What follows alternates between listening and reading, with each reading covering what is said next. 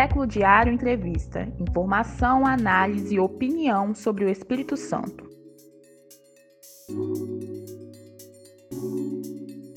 Olá, bem-vindo, bem-vinda, bem-vinde ao Século Diário Entrevista. Eu sou Vitor Taveira, jornalista, e vamos aqui conversar com personalidades da política, dos movimentos sociais, com conteúdo também podcast, com a mesma qualidade e independência que você já conhece aqui do Século Diário. Esse e outros conteúdos você encontra também em seculodiario.com.br. Abrindo o nosso podcast, convidamos essa mulher que você ouve a seguir num discurso feito na Câmara Municipal de Vitória. Mas eu quero dizer que eu não tenho medo, senhores vereadores, de grito, esbravejo, palavrão. Isso não me assusta. Eu sou mulher e mulher aprende a ter que lidar com esse tipo de comportamento desde que nasce, porque a gente vai enfrentando os machismos em todas as dimensões da vida. Não tenho medo de olhar atravessado de segurança de vereador. Quero dizer isso para os senhores, porque às vezes subir aqui num tom ameaçador para tentar nos intimidar ou para pensar que as vereadoras não vão se posicionar, isso não vai acontecer. Seguiremos a nossa atuação de maneira coerente. Como dizem por aí, os cães ladram, mas a caravana passa. E a gente vai passar. Bom, para quem não conhece ou não conseguiu identificar, a convidada de hoje é a vereadora de Vitória, Camila Valadão, do Partido Socialismo e Liberdade, o PSOL. Bem-vinda, Camila. Olá, Vitor. Boa tarde. Boa tarde a todas, todos e todas que estão aqui nos acompanhando para esse bate-papo. Agradeço pelo convite e pela oportunidade de diálogo.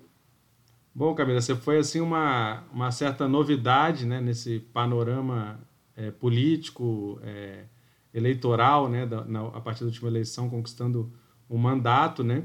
E eu queria começar um pouco trazendo da sua trajetória, né? Você que é assistente social e já era uma figura destacada na política desde o movimento estudantil, fez parte de uma geração aí que se formou durante os governos do PT, né, tecendo críticas à esquerda às políticas do governo federal e também nessa cena estadual aos governos do, do Paulo Artung e do Renato Casagrande. Eu queria perguntar um pouco por que, que no meio de tantos militantes, acredito que a, a maioria continua aí na luta né, dessa geração, você se destacou como essa figura pública que teve maior visibilidade e conseguiu alcançar um mandato parlamentar e ser hoje de, de talvez a figura mais destacada né, da, de uma esquerda mais radical aí que está hoje no, no âmbito institucional. Vitor, primeiro eu quero fazer um salve à minha geração. de fato, você resgata um processo fundamental, assim, essa geração que esteve no movimento estudantil 2002, eu entrei na universidade em 2004, mas eu já acompanhava um pouco o movimento estudantil antes, assim, né, de longe, mas então 2002 até aí, enfim, 2010 mais ou menos, é uma geração que tem um protagonismo muito grande no nosso estado em todas as lutas políticas, lutas para além do movimento estudantil.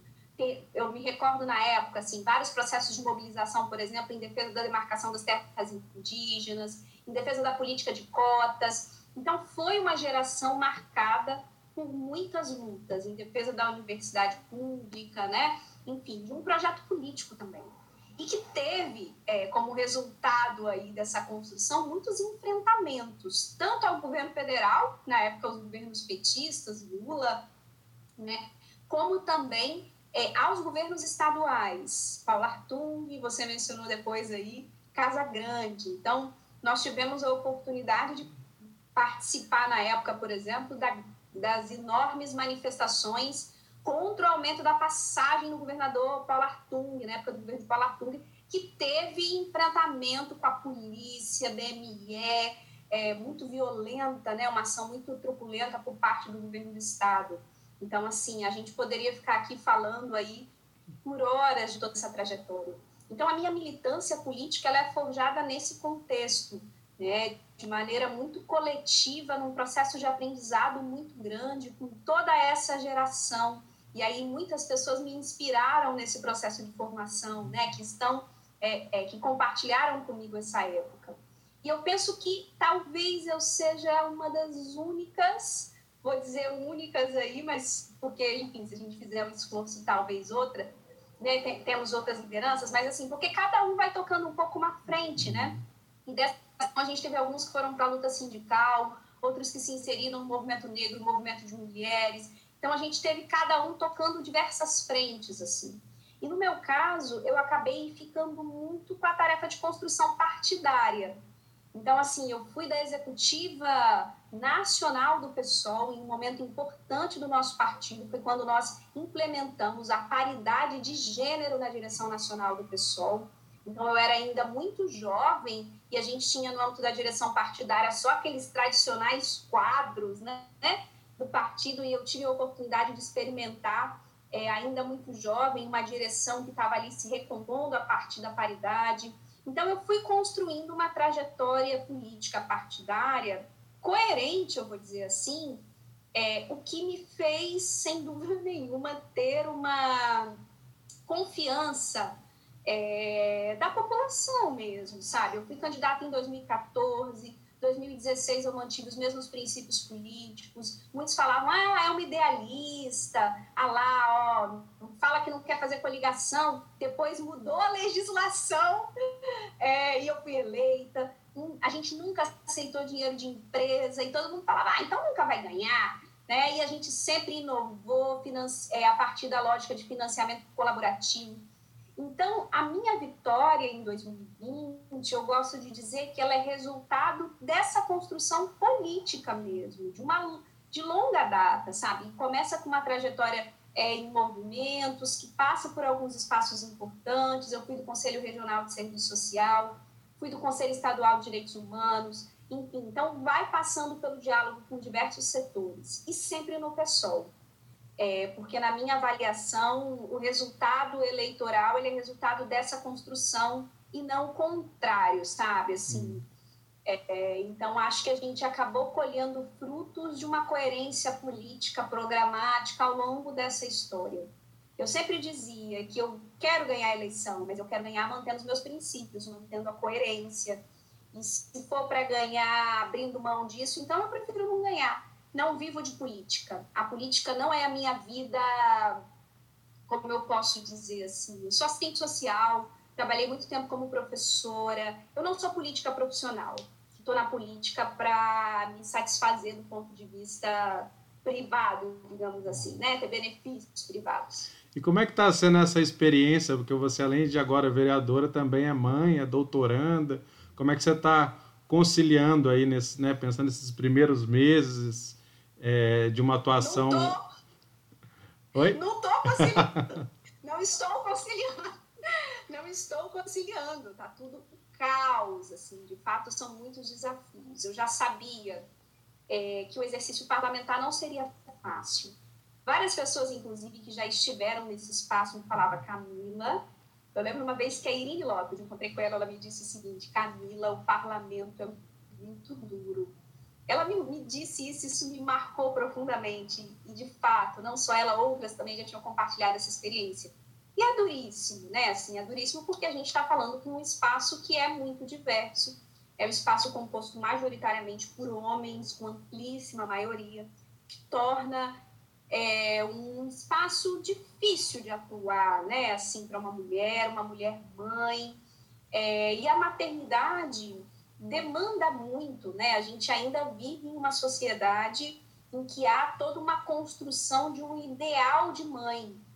Então a mãe tem que ter determinadas características assim. E vem sendo um exercício, portanto, difícil conciliar maternidade, política, tarefas de casa, responsabilidades familiares e um doutorado.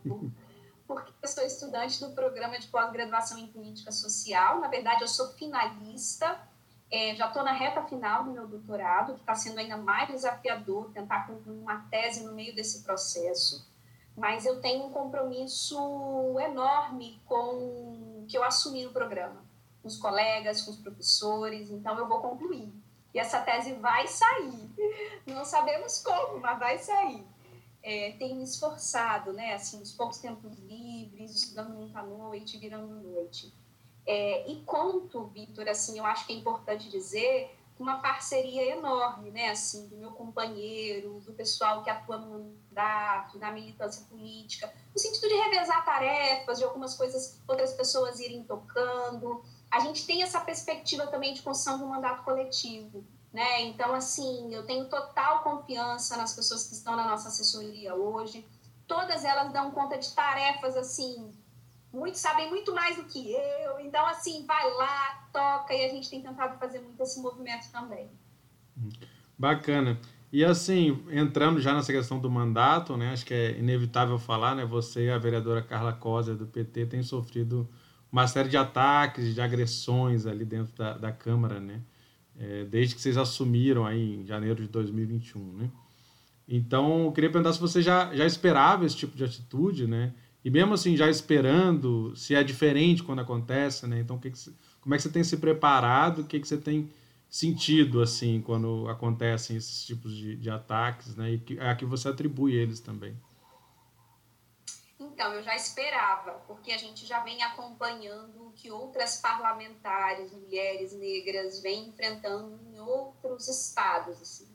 Tarília Petoni, que é deputada federal do PSOL, enfim, a gente já vinha acompanhando. Então, a gente já imaginava, é, principalmente pelo perfil né, do que a gente viu eleito aqui em Vitória, é, a gente já imaginava que nós teríamos muitos enfrentamentos. Mas, sem dúvida, vivenciar isso é muito duro a gente não está preparado e preparadas principalmente para essas questões, não, sabe? Porque a gente vive em um espaço que, embora de debates de ideias, né, de divergências, e aquilo que é, é típico de um parlamento, mas há um regimento, há uma legislação que vai estabelecer condutas, né, condutas éticas, decoro parlamentar. E eu sempre prezei, embora com muitas diferenças com todos os vereadores, praticamente, né, assim, mas eu sempre prezei pelo respeito. Eu, eu divirjo, mas eu divirjo com respeito, sabe? É, então vem sendo muito duro, porque além de ser sistemático, nós não temos o repúdio dos demais vereadores da casa, né? Então, assim, uma coisa é a gente ter um vereador com determinada postura e ele não contar com o repúdio dos demais, que entendem que há sim naquele espaço a necessidade de ter ali é, um determinado tipo de comportamento. Mas não, está tudo bem. Tanto que nós fizemos uma representação na corregedoria da Câmara por quebra de decoro e essa denúncia sequer foi aceita. É, inclusive, isso para nós explicita que na Câmara de Vitória está permitido, então, né? Xingar uma vereadora, dizer que ela não tem moral, que ela não se dá o respeito, de canalha e de covarde, que eu também, eu e a vereadora Carla, inclusive, já fomos adjetivadas em sessão da Câmara é, dessa maneira. Então, é uma autorização para que essas condutas aconteçam. Por que, que elas, é, é, por que, que elas vêm acontecendo e vêm acontecendo com muita frequência? A gente tem falado muito de violência política de gênero. A violência política ela sempre existiu no Brasil, ela sempre teve a marca do gênero como algo muito forte, mas ela vem ganhando novos contornos nos últimos tempos com o crescimento desses grupos fascistas, racistas, LGBTfóbicos, é, enfim. Então, na medida em que esses grupos vão crescendo, eles também vão é, proferindo aí mais ataques. E ela tem um objetivo, a violência política, Vitor, eu falo disso sempre: nos silenciar, nos intimidar é, ou até nos excluir, né? como foi o caso da Marielle, executada, crime esse que a gente ainda não sabe quem mandou matar Marielle, né? Então, a violência política quer nos intimidar, quer fazer com que eu tenha medo, por exemplo, de ir para a Câmara falar o que eu penso, defender as minhas ideias, é, que eu tenha medo de circular pela cidade, que eu tenha medo de levar determinados projetos de lei, que eu tenha medo de me posicionar com os ataques aos direitos, né? Enfim, então a violência política tem esse objetivo. Nós temos muita clareza disso. E a gente vem enfrentando ela desde o dia que tomamos posse. E temos enfrentado, só para fechar, assim, temos enfrentado ela com muito apoio dos movimentos. Então, isso nos dá uma grandeza, sabe? Assim, no sentido de que seguiremos, que não estamos sozinhas. Que tem muita gente com a gente, então isso fortalece muito. Agora, falando assim da, da política de Vitória, né, geralmente a Câmara ela se move muito né, de acordo com o prefeito, né, os acordos que são travados e tal, e a atual conjuntura já, você apoiou inclusive no segundo turno o João Coser, né, já, já, já era oposição ao Pasolini até antes dele ser eleito, né, é, e aí é, ele saiu vencedor, né, já com uma conjuntura favorável, e no final das contas ele ainda conseguiu, né, quem ainda tinha dúvida, ele conseguiu arrumar, né? Então eu queria saber primeiro como é que você avalia esses primeiros é, meses do, do Lorenzo Pasolini, né, do Republicanos, à frente da prefeitura, e depois um pouco de, de como você pensa essa atuação é, nessa conjunção bastante é, desfavorável na Câmara, né, como oposição. Hoje a administração do Pasolini conta com uma base de apoio considerável na Câmara Municipal. Nós temos apenas dois mandatos de oposição na cidade, que é o meu mandato e da vereadora Carla, das duas mulheres. Não por acaso a gente vem sofrendo agressões, né? A gente vem sofrendo agressões porque além de sermos mulheres, somos mulheres com posicionamento político de oposição. Então, os ataques a nós têm essa, esse duplo caráter, por isso que são tão violentos, né? É, então, nós temos os únicos dois mandatos declaradamente de oposição. Por isso, nós temos um conjunto de projetos que tramitam na Câmara e que contam com um total apoio é, da ampla maioria dos vereadores. Eu acho que uma demonstração foi a aprovação da reforma da Previdência Municipal, esse foi um tema delicadíssimo, porque foram os projetos né, da reforma foram aprovados no início da legislatura, em 4 de janeiro, em sessão extraordinária, em que os vereadores estavam chegando. E o projeto A posse aqui... seria 1 de fevereiro, inclusive, né? Quer dizer, ele antecipou a, a, legislatura para aprovar na primeira semana, né? É, a posse, na verdade, foi em janeiro, mas o início das, do trabalho legislativo seria em fevereiro né? Exato. Então foi antecipado é, e de uma maneira muito violenta, porque nós argumentávamos muito na época, eu e a vereadora Carla, de que a gente queria ter tempo para ler o projeto. Que reforma da Previdência é um tema sério, que mexe com direitos adquiridos, com direitos de trabalhadores e aposentados, que mexe com a vida das pessoas, que a gente está em um contexto pandêmico. A gente tentou usar todos os argumentos e a gente falava: não vamos, não vamos votar esse projeto, a gente precisa ler o projeto foi aprovado é, a toque de caixa, como foi a expressão que eu utilizei na época. O projeto chegou às 5h15 da tarde na Câmara, mais ou menos, e foi aprovado às 5h30 da tarde, assim, em 15 minutos. Nem leu, né, assim, concretamente, atento aos detalhes. E os impactos estão aí. Né? A gente tem aí aposentados com descontos abusivos que estão impossibilitados por exemplo, de comprar medicamentos, outros que tiveram para pagar o plano de saúde, enfim, um processo duríssimo para todos os trabalhadores, em especial para os aposentados.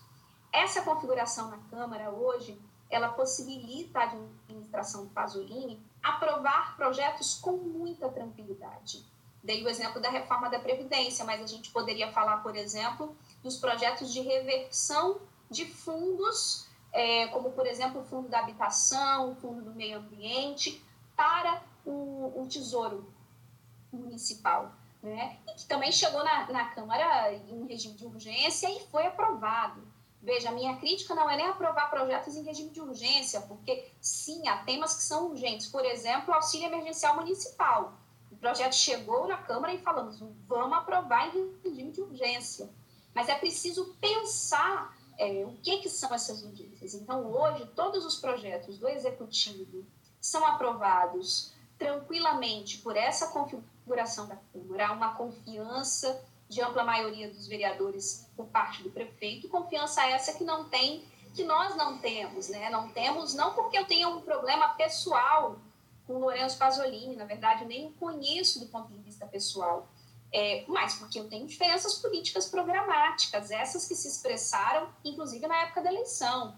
Eu li detalhadamente na época o programa do Pasolini. Tinha diferenças, não consigo lembrar de todas aqui, mas tinha diferenças em muitas áreas. Né? Então, assim, é, e também não estou aqui dizendo que o fato de eu ter diferenças não signifique que o prefeito vá fazer alguma medida positiva para a cidade, obviamente, né? Assim, que a gente espera que sim, né? Na minha, na minha perspectiva. Então, eu penso que esses primeiros dias aí, meses de administração, um pouco mais de seis meses, né? Seis meses e 21 dias, mais ou menos, né? Enfim, pouco mais de seis meses, é, são meses marcados por uma gestão que não prioriza, por exemplo, algumas áreas, mulheres, população negra, população LGBT, que não tem uma política de enfrentamento da pandemia de maneira consistente, pensando, por exemplo, a assistência social e outras áreas. É, Vitória tem comemorado muito o fato de ser a que mais vacina, o que é excelente, o que é uma vitória, mas dada que nós temos aqui na nossa cidade uma rede de saúde muito bem estruturada, o que possibilita esses números, então é excelente que estejamos vacinando, mas nós precisamos de mais. E a gente tem tentado no nosso mandato se utilizar dos nossos instrumentos jurídicos e políticos exatamente para é, sinalizar que mais é esse que nós queremos, né? Qual que é o direcionamento das políticas públicas nesse momento da pandemia? nós já queremos ampliação do auxílio emergencial. Né? Foram duas parcelas, nós já cobramos do executivo que tem aí, no mínimo, mais duas parcelas.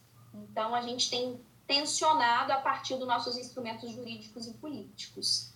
E aí, o que, que você acha que se pode esperar aí dos próximos anos desse, desse mandato aí do, do Pasolini? O que, que você tem observado, sentido, ouvido do que vem por aí? Vitor, a política ela é engraçada porque assim as coisas mudam de uma maneira muito rápida, né?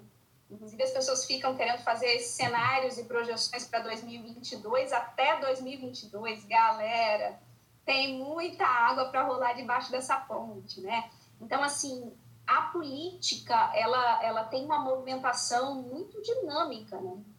Então, eu falei que hoje o prefeito conta aí com uma ampla maioria na Câmara, mas a gente não sabe até quando, né, assim, essa ampla maioria permanece, porque tem a ver com essa coisa da política mesmo, com essas movimentações políticas. É, na nossa avaliação, a gente tem muitas preocupações, tá? Posso explicitar algumas, assim. É, por exemplo, na área da cultura, a gente tem preocupações de qual vai ser quais serão as prioridades, se teremos investimentos, o que, que nós teremos. Na área da segurança, nós temos preocupações no sentido de pensar qual o perfil da guarda, é, qual o direcionamento das ações de segurança pública da nossa cidade. É, teremos valorização para a categoria é, é, da guarda municipal, esse é um outro tema também colocado. É, na área da população em situação de rua, nós já fizemos denúncia em plenário sobre o tratamento dado a essa população na nossa cidade.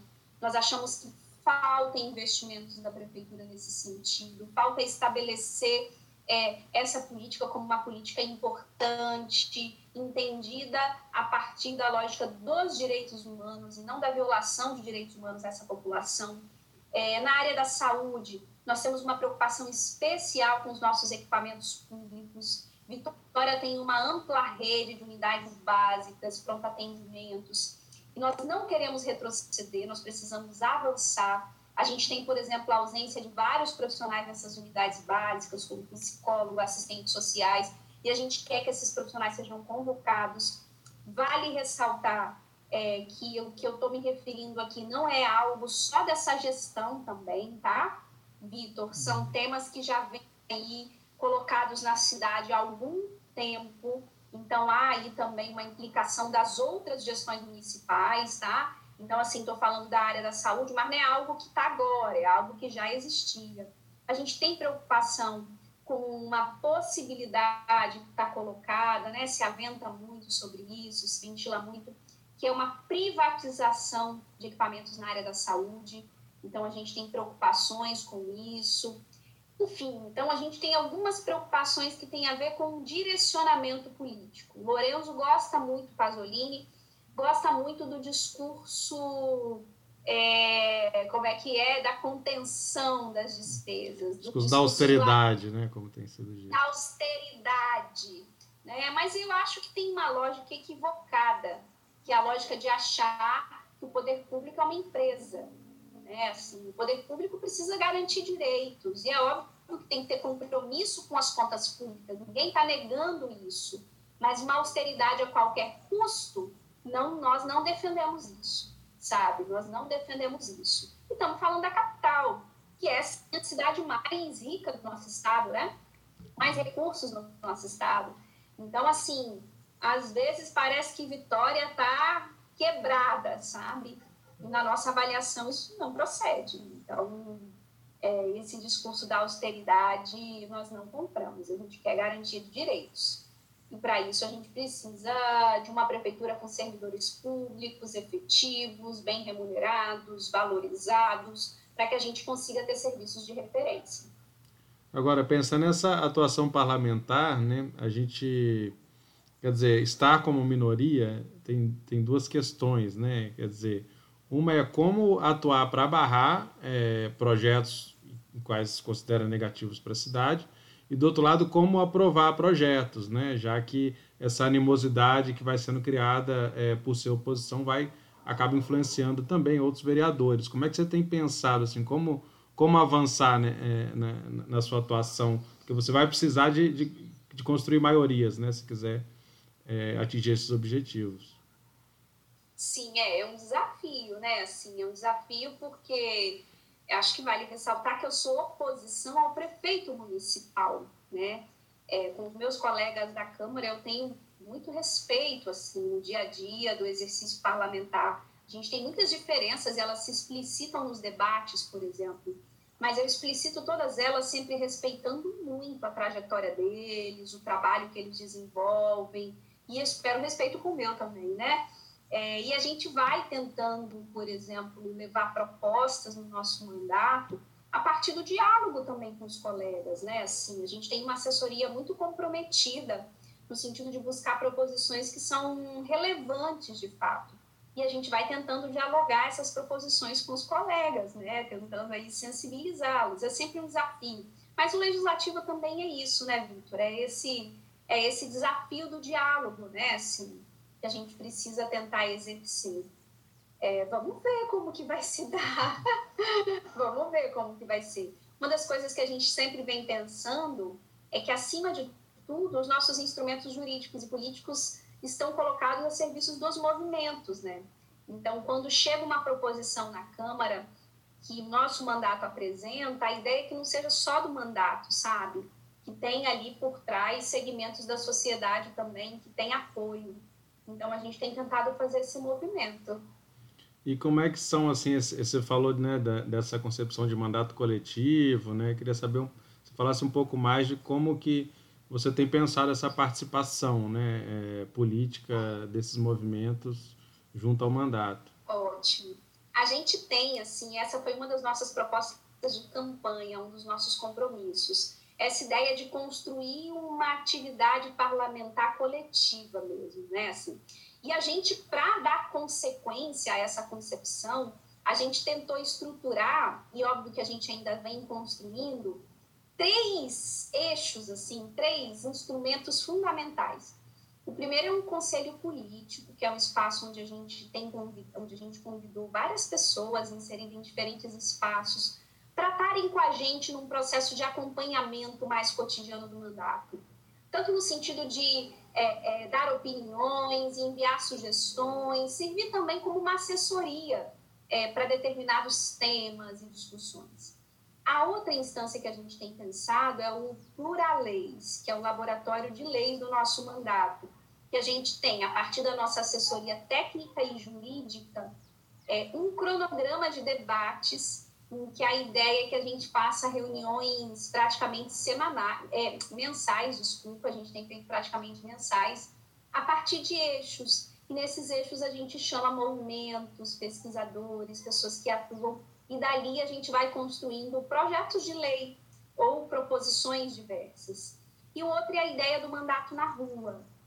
A ideia do mandato na rua é colocar o mandato na rua. Essa esse eixo está sendo mais prejudicado por dois aspectos principais. O primeiro é a pandemia, né? Assim, e o segundo tem a ver com o processo que eu estou, que é de tentar concluir o doutorado. Então, qual que é a ideia do mandato na rua? É a gente estar em vários locais, comunidades, feiras, atividades diversos, rodar mesmo a cidade, prestando contas, ouvindo a população.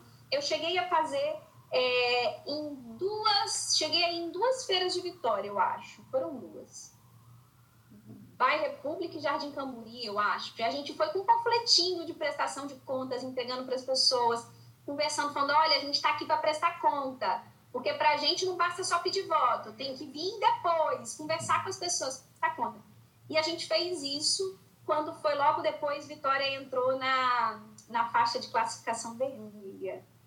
Aí a gente fica em um debate difícil, que é assim, ah, tá vermelho, e aí, voltamos para a rua, vamos para a feira, vamos com panfleto, vamos sem panfleto, não vamos, enfim. Então a gente acabou suspendendo um pouco, mas a ideia é nesse segundo semestre a gente retomar esse eixo como um dos principais, assim, e colocar esse mandato de fato na rua. Só para fechar assim, um pouco do tema Vitória, né? Tem uma questão que eu acho curiosa, que é muito pouco comentada, mas é, Vitória poderia ter, se eu não me engano, até 21 vereadores, né? E hoje tem 15. E a proposição dos vereadores, na gestão passada, teve um vereador que propôs de reduzir para 9, né? Você pensa uma cidade como Vitória, com quase 400 mil habitantes, com nove vereadores, né? Que entra muito nesse discurso da antipolítica, da, da austeridade, de cortar custos, mas assim, a gente sabe que a democracia ela tem seu custo, né? Então hoje, por exemplo, Aracruz, que é um município bem menor, tem mais vereadores do que Vitória. Você considera que, que Vitória tem, está de alguma maneira subrepresentada? Porque assim, ali tá, os partidos, os, os movimentos, os, os bairros, né? Quer dizer, podendo ter, ter mais, a gente não tem esse número. Você acha que seria viável aumentar o número de vereadores, por exemplo? Sim, acho. Acho que deveria, na verdade. Penso que a gente está defasado, como você falou, é, e penso que é fundamental que a Câmara seja mais diversa. E mais diversidade seria você conseguir hoje é, equalizar, vou usar essa expressão, mas não sei se é melhor, o número populacional com a representatividade na Câmara. É, eu penso que nós não temos que reduzir prerrogativa parlamentar, acho que a gente tem que reduzir prerrogativa de executivo. Porque se dependesse de prefeitos, de maneira geral, não existiria Câmara Municipal, não. Porque, né, o prefeito gostaria certamente de comandar uma cidade sem passar pelo crivo da fiscalização, da autorização, da consulta ao legislativo.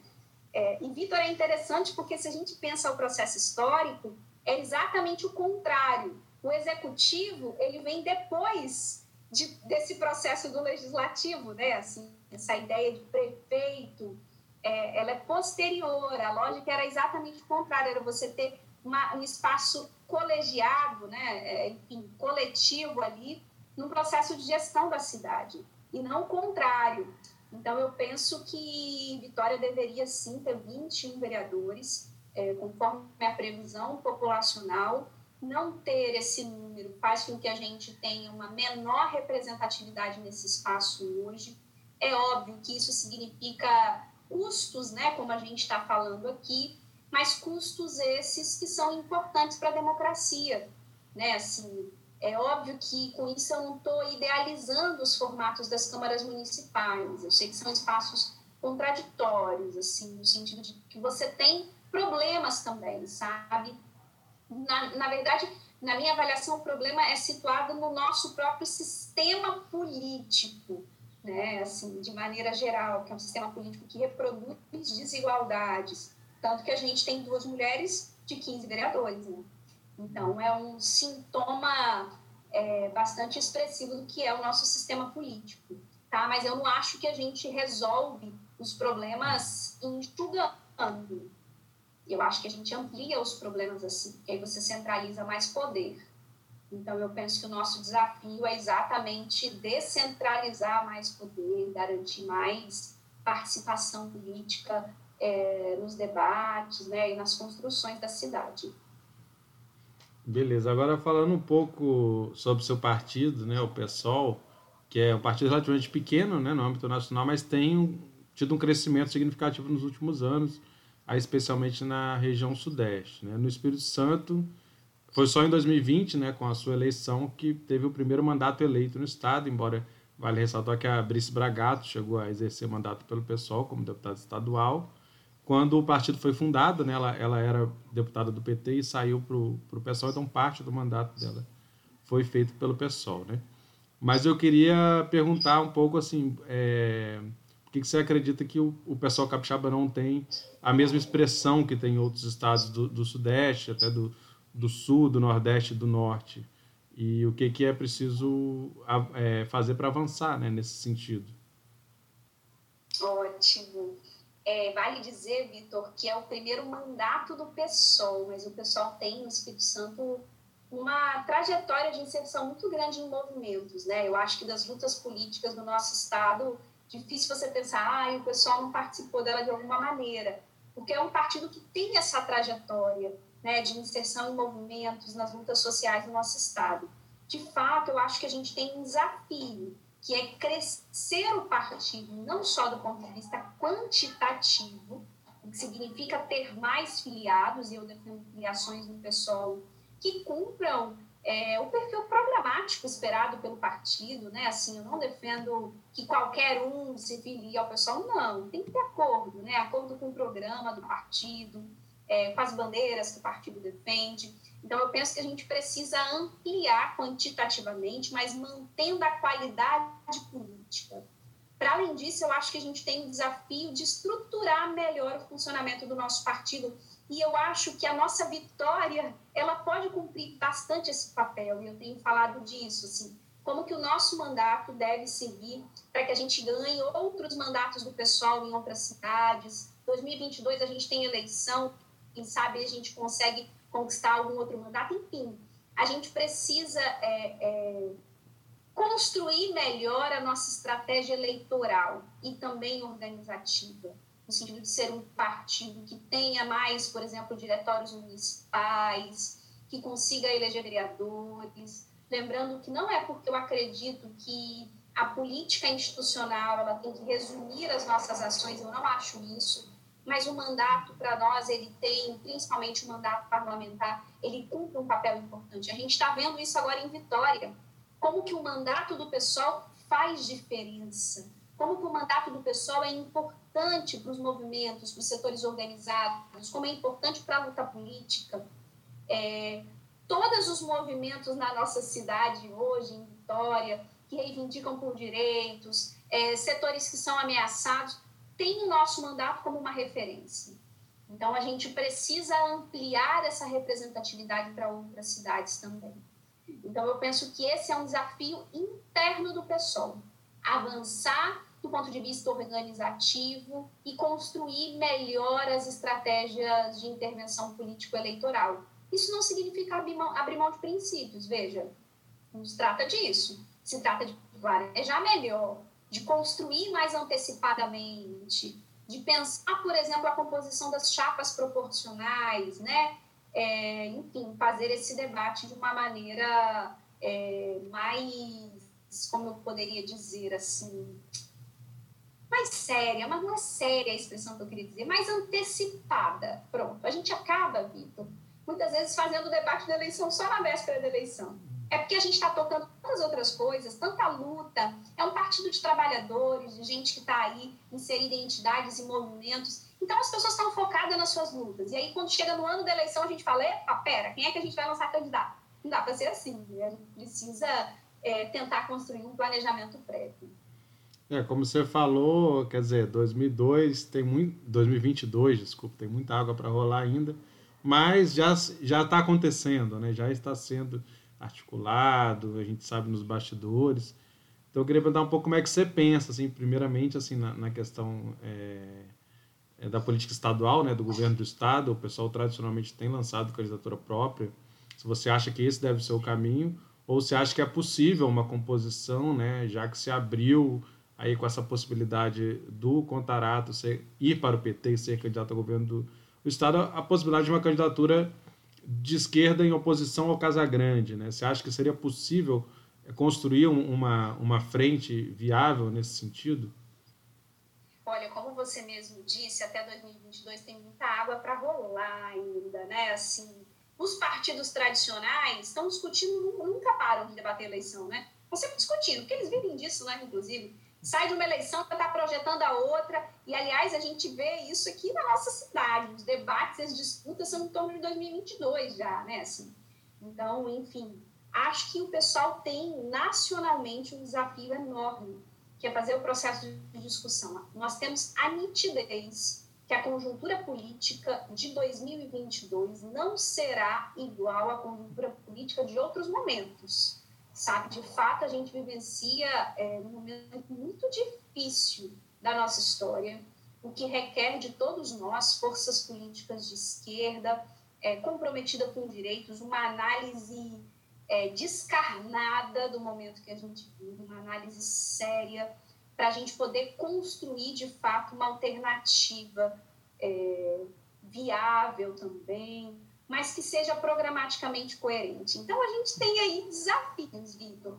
Eu, nacionalmente, sou uma defensora de que o pessoal tem que ter candidatura própria, tem que lançar esse debate, não pode esperar 2022 para pensar o que vai fazer. Eu acho que nós já deveríamos estar fazendo esse debate. Candidatura própria significa atacar aqui as que já estão aí? Não, não significa isso significa, ao contrário, a gente disputar na sociedade um conjunto de debates, porque o debate eleitoral ele cumpre também esse papel, né, assim, da sociedade. Então, eu penso que o pessoal ele precisa entrar nessa discussão. É óbvio que nós esperamos derrotar Bolsonaro antes de 2022. Eu acredito nisso, que é possível. Eu acho que só a luta é, garante isso. O impeachment de Bolsonaro é nas ruas que a gente consegue, né? Assim, então, eu, eu penso que, que é possível. Mas não sendo possível, nós temos que ter como tarefa, é, como tarefa na próxima eleição a derrota de Bolsonaro. E aí a construção do pessoal tem que se dar considerando isso, né?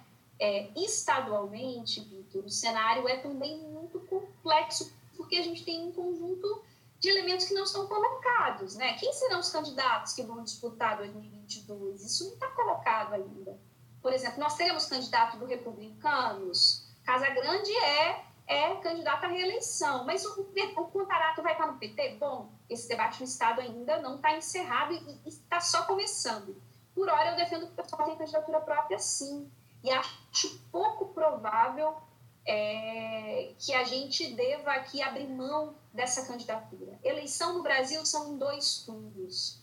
É, pelo menos até agora é isso que está colocado, né? Assim, não há, por enquanto, nenhuma sinalização que a gente vence em primeiro turno. E na minha avaliação, não apresentar um programa radical de esquerda é, é se abster de apresentar essa alternativa programática para os trabalhadores e trabalhadoras.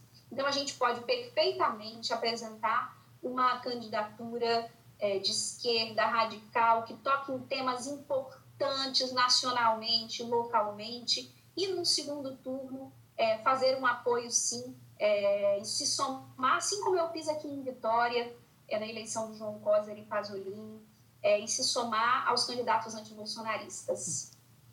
E você, assim, como Camila Valadão, é, uma candidatura a deputada novamente seria natural?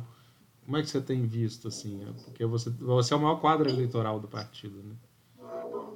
Então, olha, é, se fala na Câmara já está eleita. Bom, a gente sabe que não é assim, que eleição é duríssima. E eleição para estadual, a gente está falando de um número grande de votos. Eu espero que o nosso partido tenha condições de lançar uma chapa que tenha a capacidade de disputar uma cadeira no legislativo estadual. Que a gente faça as contas, que a gente pense a composição dessa chapa.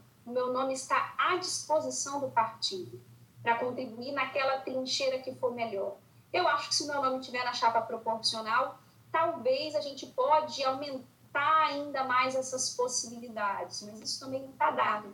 Eu recebo mensagens, às vezes, de eleitores assim, de Vitória. Não, não sai não, a gente precisa tanto de você na Câmara de Vitória. E eu falo, olha, eu só vou fazer esse debate para deputada em diálogo com as pessoas também, né? Então, pretendo conversar com as pessoas em torno disso com a confiança eu tenho, assim, eu tenho a seguinte confiança, que quem está como meu suplente em Vitória é o André Moreira, advogado, militante dos direitos humanos, pessoa seríssima da qual eu tenho confiança. Então, eu tenho certeza que o pessoal também, se eu tiver que ir para a Assembleia, estará muito bem representado na Câmara de Vitória é, pelo meu suplente. Mas esse voo vai exigir de nós muito trabalho político. E eu estou à disposição do partido para poder contribuir. Eu tenho certeza que faz falta um mandato do pessoal na Assembleia Legislativa do Espírito Santo. Porque também, Embora assim... a gente tem parlamentar de luta lá, não estou falando que não tenha, tem sim, tem parlamentar séria, parlamentar comprometida, mas sem dúvida a gente precisa ter outras também, é isso.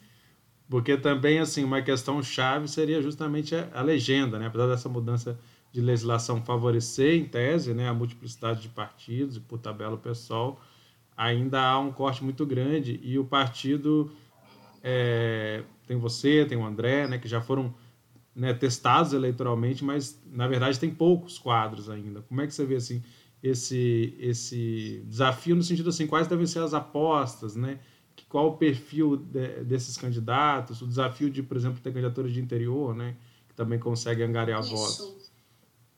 Eu acho que o desafio é esse, é a gente conseguir consolidar uma chapa que tenha a representação das cidades do interior. A gente tem alguns candidatos vereadores e vereadoras, eu penso que esses podem cumprir um papel fundamental nessa chapa, e outros sujeitos políticos também que ainda não se lançaram, que penso que tem que se lançar. São lideranças em movimentos, lideranças enfim, em várias categorias, em que eu penso que devem entrar para a gente engrossar esse caldo da legenda.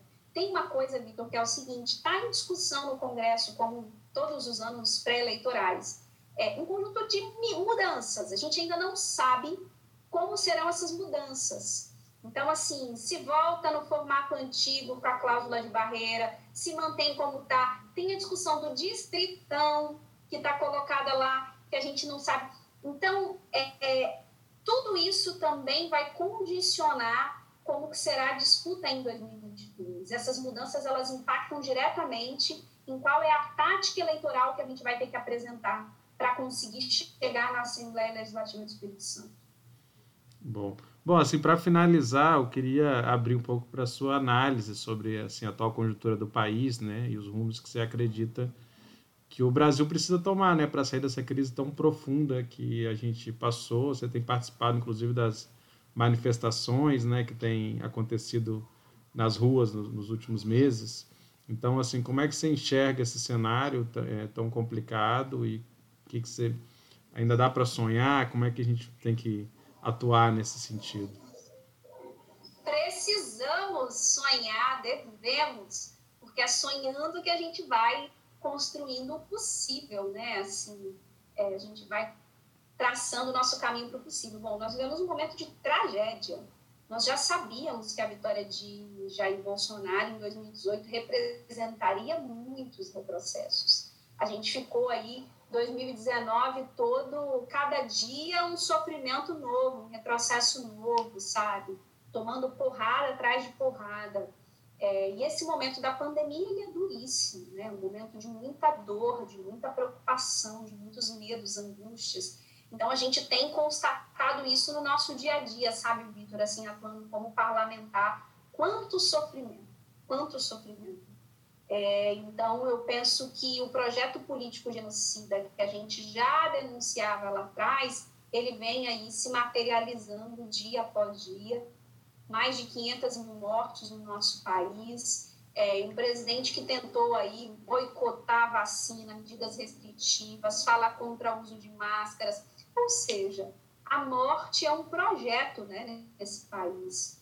Ao lado disso, a gente vivencia um processo de, em conjunto, na verdade, com isso, um processo de retirada de direitos extremamente brutais. A gente teve reforma da Previdência, a gente veio aí é, acumulando um conjunto de retiradas nas diferentes áreas, direitos que a gente já tinha conquistado, temas que a gente já tinha avançado, é, e a gente está precisando dizer o óbvio nesses tempos, né? Assim, então, eu penso que o momento ele é muito duro, que exige de nós cada vez mais capacidade de se indignar, de se rebelar.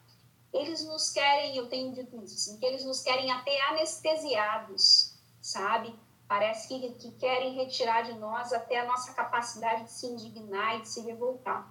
E eu acho que com isso a gente tem um combustível, com base nessa indignação e nessa revolta, para a construção do novo, sabe? para pavimentar uma outra alternativa possível no nosso país. É, os processos de mobilização nas ruas têm nos dito que o descontentamento ele é enorme. Tem muita gente que só não está na rua por medo, porque não está vacinado, porque na hora que tiver vacinado vai estar tá na rua. Né? Então, para mim, a derrota de Jair Bolsonaro já está colocada, sabe? Assim, é, porque não é possível, né? Assim, não é possível a gente entrar em um estágio de letargia é, em relação a tudo isso que vem acontecendo, tá? Que tá em, o, o projeto é terminar de entregar as nossas riquezas, a nossa soberania, o nosso solo, a nossa cultura, tudo aquilo que a gente lutou tanto para poder preservar. Obrigado, Camila, pela pela conversa, pelas respostas, né? E boa sorte aí nesses tantos desafios que nos restam no âmbito municipal, estadual e nacional, né?